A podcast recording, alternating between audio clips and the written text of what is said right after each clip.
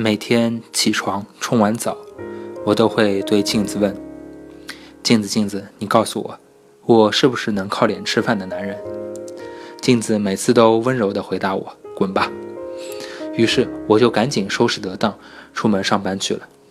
可能这就是我勤奋的来源吧。我知道自己长得不好看，并接纳这个事实，但这就是大多数人的生活基础的前提。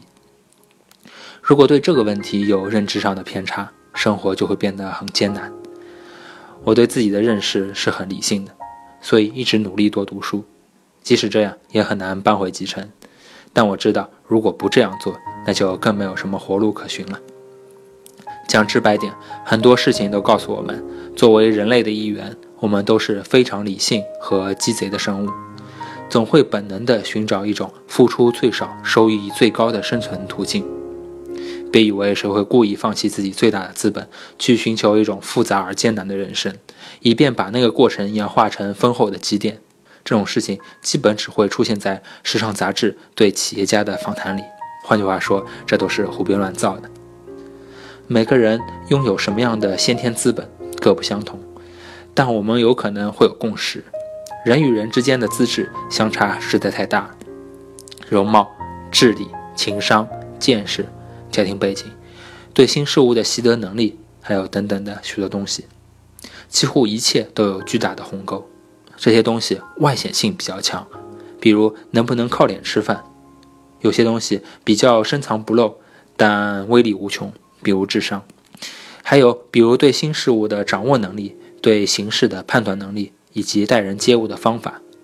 所有这一切都会让每个人看起来或许只有一点点的不同。但最终都会把他们分割在不同的世界里，因为我们的起跑线不太一样，人们才会觉得生活非常的不公平。可成年人的生活里又有什么真正意义上的公平可言呢？我们又不是生活在联合国宪章里，毕竟这些不公平是我们生存的前提。这么说吧，就如同我们每天追寻着各种事件背后的真相一样，这说明我们的生活就运转在某种程度的谎言上。这很残忍，但是现实。同样，我们都追求公平，但这也只能说明我们所处的当下世界本来就是不公平的。这有什么可疑惑的吗？工作了几年之后，每次和朋友聊天，总会听到越来越多的抱怨。通常情况都是谁使谁有什么了不起，不就是因为什么什么吗？这里的省略的部分可以替代为他们家里有钱，她长得漂亮，会来事儿，运气好，等等等等。这一切让别人优于自己的资质，在他们看来好像都是负面清单，类似于某种歪门邪道、潜规则一类不正经的竞争途径，就等同于考试作弊、比赛犯规一类不上台面的手段。但听多了，你就会觉得这种抱怨中隐含着被现实打败之后无处消散的怨气。现在再听到有些人说起这些，我基本上能不说话就不说话，该吃菜就吃菜。该喝茶就喝茶，顾左右而言他，聊聊雾霾和新上映的大片什么的，转一些话题。但如果一直被追问意见，我也只能说点实话了。我问他们：“你们到底多大了呢？”我的意思是说，这类感慨早就不该出现在一个成年人的对话当中了。那些先天的不公平，更不应该构成自己的心理障碍。我通常会直接对他们讲：“人生而不平等。”对我这个人来讲。多年以来都是一个人生的基本常识，但是我发现，每当我说完那句话，很多人都会让人陷入一种短暂的失语状态。突然间，安静袭来，在周围的嘈杂声中堆砌着震惊的狂味。最初，我震惊于他们的震惊，后来，我也渐渐开始明白，我们中的大多数人一直陷于一种乌托邦式的教育。始终没有分清现实和理想世界之间的那条微妙的界限。在我们所受到的多年教育中，人生而平等，这一直是一条公理般的存在。即使我们生活得如此艰难，似乎人们仍然相信这句振聋发聩的话语。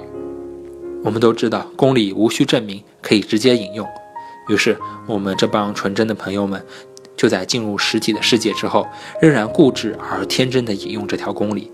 以此框定他们所面对的人和事，然后呢，面对与公理无法对应的世界，他们一次次的陷入了惶恐。人生而平等，这不是一直在讲的吗？难道你不认可吗？他们这样问我。好吧，我就说说关于这条公理中的平等和现实中的差异。教育系统告诉我们，人生而平等，但这并没有什么错误。但那是哲学意义上和法律意义上的平等。他的意思是说，我们不会因为出身、肤色、地位、金钱、长相、身体状况这些细微的差别而被一个国家的政策和法规区别对待。我们每个人都享有同样的权利。作为文本，这样的表述保证了一个人和一个社会最基本的运转逻辑。但是从现实意义上讲，这是因为我们的出身、肤色、地位、金钱、长相、身体状况都是不平等的，所以我们才从道德和法律意义上规定出我们不会因此受到歧视和偏袒。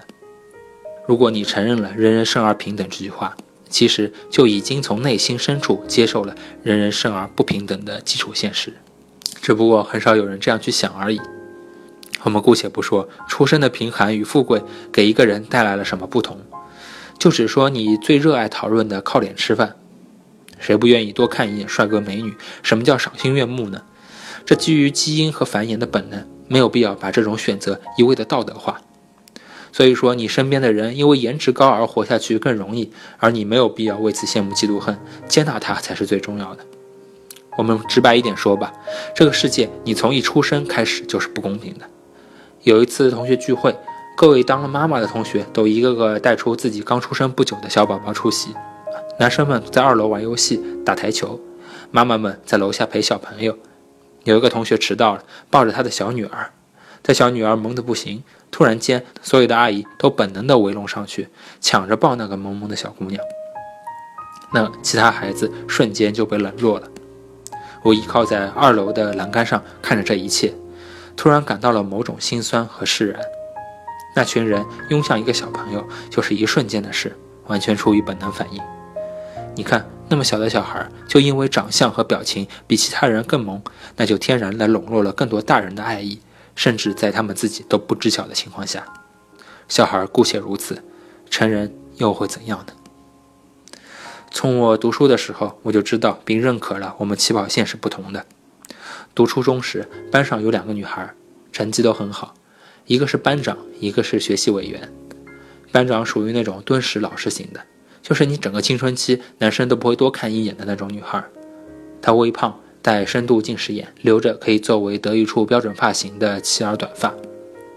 上课认真听讲，下课也奋笔疾书，完成所有的功课之余，对任何我们看作笑话的集体活动也一丝不苟。而另外那个学习委员则完全不是这个样子。虽然他同样成绩很好，但是你基本上看不到他用功读书的时候，迟到早退都是常事儿，该玩的时候就玩，不该玩的时候还在玩，但成绩又摆在那儿，没办法，还是被选择了班委。老师经常会提起那两个同学，作为对我们这些人的激励，对前者的用功加以肯定，同时也会着重教导我们：你们不要看那些同学好像不用功，以为人家真的不用功啊？谁能比谁聪明多少呢？人家背后用功，你看得到吗？无数次的，我们都被这样告知，以至于在很长一段时间里，我们头脑中会产生一种挥之不去的模模糊糊的画面。就是我们班上这个瘦得像根筷子一样的女孩，就是个阴谋家，在同学面前贪玩打掩护，骗得我们有点松懈，把我们的成绩拉低，然后回到家，她就在黑暗中自己加倍学习，最终把我们甩得远远的。说真的，哪有那么一回事呢？上中学而已，哪有那么多战略、战术和心机呢？人家就是聪明，智商高，学习能力强，别人需要一小时掌握的，他看十分钟就能搞定。人和人的智力差别就是那么的大，没有什么不好意思承认的。当时我一直有这么个想法，和周围的同学说，他们都不置可否。每一次我被老师批评，我都坚持说这个观点，老师就时而语重心长，时而气急败坏的对我们重复他那些人和人的资质都是公平的这样的观点。到了中学前夕，那个敦实的班长一直保持着一种令人心酸的努力状态。但眼看着他从第一名一次次的往后掉落，即便他每天都枯坐在座位上，像一台稳重的座钟，但是那位学习委员则轻轻松松地拿到了一个国际象棋著名赛事的好名次，又毫不费力地考上了最好的高中。即便在那之前，他也一直秉承着自己迟到早退、风轻云淡的个人风格。面对这样的现实，老师们依然摇头叹息说：“发挥失常。”我在一旁心里悼念道：“这个就是智商嘛。”直到如今，我更加能够确认我们的天资是否聪慧，在这个问题上差异大的超乎我们的想象。说真的，读书的时候，老师对我们说，我们每个人都是一样的，努力就好。哪怕我们自暴自弃，但到了成年之后，如果你仍然相信童话，那就是你自己的问题了。上高中，我的第一位班主任是物理老师，我的理科极差，差到一种连我自己都觉得匪夷所思的地步。就连地理我都需要增加课外辅导班，花费大量金钱和时间的结果就是，直到现在我仍然不明白等高线是干什么用的。所以可以想见，那个正处于更年期鼎盛时期的班主任对我是持以怎样的态度。他每天啊都从眼角的部位发射出一道道鄙视的射线，来表达对我的厌恶和不屑。因为在他心中，每个人的智商能力都是一样的，学不会就是不努力。对一个苹果从六楼掉下来不惜风速需要多少时间这样的问题，只要多练习就一定能掌握。我没有掌握，那么推论可证；我没有努力，我贪玩，我不用功等等。但苍天可证，我比任何人都要用功，用功到了一种让我感到可耻又心酸的地步。作为一个处于青春期的天蝎座直男，我拼尽全力把高冷变成了呆萌。每天下课铃一响，我所做的不是冲出教室，而是条件反射的拍拍前面同学的后背，问他：“我想问问这个问题，这个小车从斜坡下滑的力到底是怎么回事？”直到上课铃响起，我其实还是无法理解那个小车在斜坡上到底遭遇了什么样的事情。我一次次的对班主任说：“我们每个人对不同事物的领悟能力和学习能力是不同的，智力情况也是不同的。”但他就是无法接受，以至于在很长的一段时间里，我们只能保持敌对的僵死状态。后来我自己赦免了自己，我不再去努力搞清楚小车和斜坡的关系了，干脆就把时间放在了其他我更擅长的科目上。就这样，物理的成绩其实也没有下滑太多，当然也是因为没有什么下滑空间了。不过其他成绩倒还是提高不少的。如果说高中和初中的经历让我知道，也最终确认了人们的先天智力和习得能力是不同的，那么上大学之后，我开始见证最初级阶段出生的不公平给我带来的巨大差异。大学期间正赶上非典，每天晚上我必须按时回到宿舍，以免随意外出而增加感染的风险。由于不能外出玩耍，宿舍里荡漾着一种憋屈的气息，所有人都百般无聊。那天晚上，我叼着一个小桃走来走去，一个朋友正抱着一台笔记本电脑在聊 QQ。笔记本是他找另外一个同学借来的。那时候，手机里最高端的功能就是玩贪吃蛇，更不要提 iPad 这种连科幻领域都尚未涉及到的东西了。笔记本电脑稀罕而昂贵，而且网吧还生生不息。借给他笔记本的那个同学拥有昂贵的手表、名牌服装和不计其数的生活费。虽然不曾像今天的富二代那样有标准的象征，但他其实上就是一个意义上尚未被时代命名的富二代。而那正在用他的本聊 QQ 的同学，还欠着大学八千多元的助学贷款，每天靠给人做家教补贴生活费呢。我凑过去问他：“你跟谁聊天呢？”他说：“是我妹。”我让他赶紧回家，那么晚了在外面多危险呢，又是非典，他还在深圳呢。我跟他说。你管人家干嘛呢？都是成年人了，你还管这些？他没说话，一脸严肃的聊完 QQ 之后，就跟我稀疏平常的说了说他的状况。为了让他读大学，他的父母、弟弟、妹妹都去南方打工了。那一年，他妹妹还没满十八岁。即便如此，他还必须大幅度的依靠助学金来完成学业。而多年之后，我才知道，那笔积累起来需要偿还的钱，一直拖到他工作之后两年才被彻底的还清。现在想想，以当年的物价来算，他几年间贷款的钱和当时他手里从同学那借来的笔记本价格是相当的。只不过当时谁也没有太过注意这些，直到很多年之后，富二代和穷二代这样的词汇才像一根根刺一样出现在我们的生活里，时不时的、不经意的就扎我们那么一下。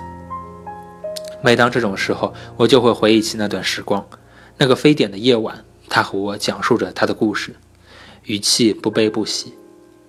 宿舍里悬挂着一个只能收到一个频道的布满雪花点的电视，播音员正义正言辞地宣布某某航班发现了疑似病例，同行乘客请尽快到附近医院就诊。当时我们一起去网吧打 CS，在宿舍里玩游戏机，在操场上应付着跑圈、逃课、睡觉、背单词。我们看起来差不多，但实际上已经差开太多。他的父母在南方的大街上干着沉重的体力活，他的弟弟妹妹在一个个封闭的工厂里没日没夜的加班，凭此他才能在一座大城市的大学里完成学业。毕业之后，他又开始面对一段毫无公平可言的竞争。没有父母的庇佑，没有人脉可以衔接，这个来自农村的男孩只能再一次的在社会上单打独斗，并不是每一个农村孩子都能变成俞敏洪。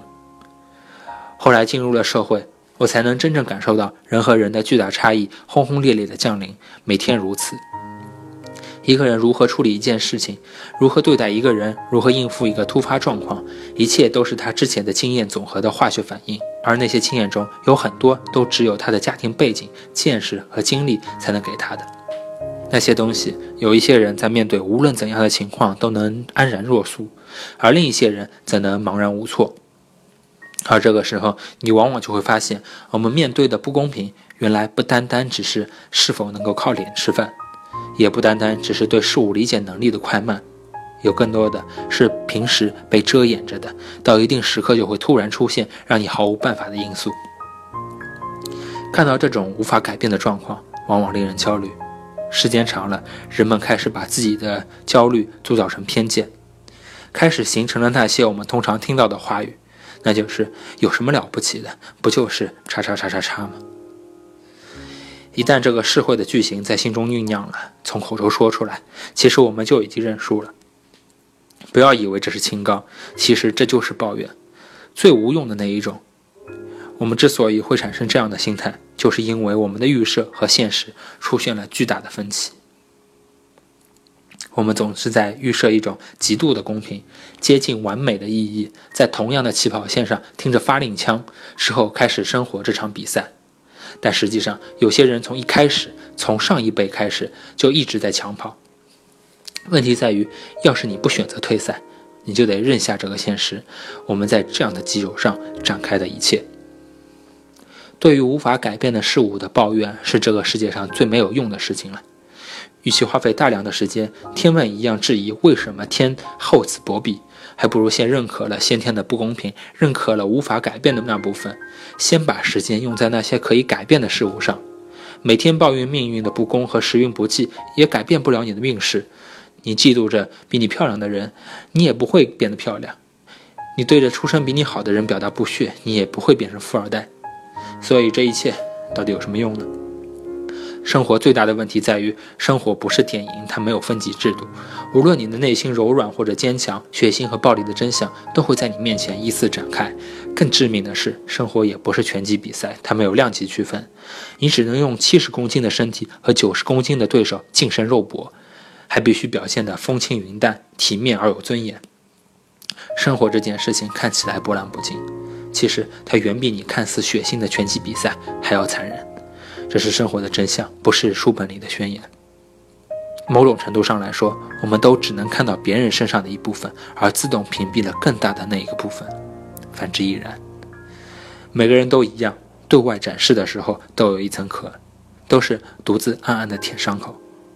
每个人都有自己秘而不宣的弱点，都在偷偷羡慕旁人的那些东西，即便那些东西的拥有者从来没有在意过。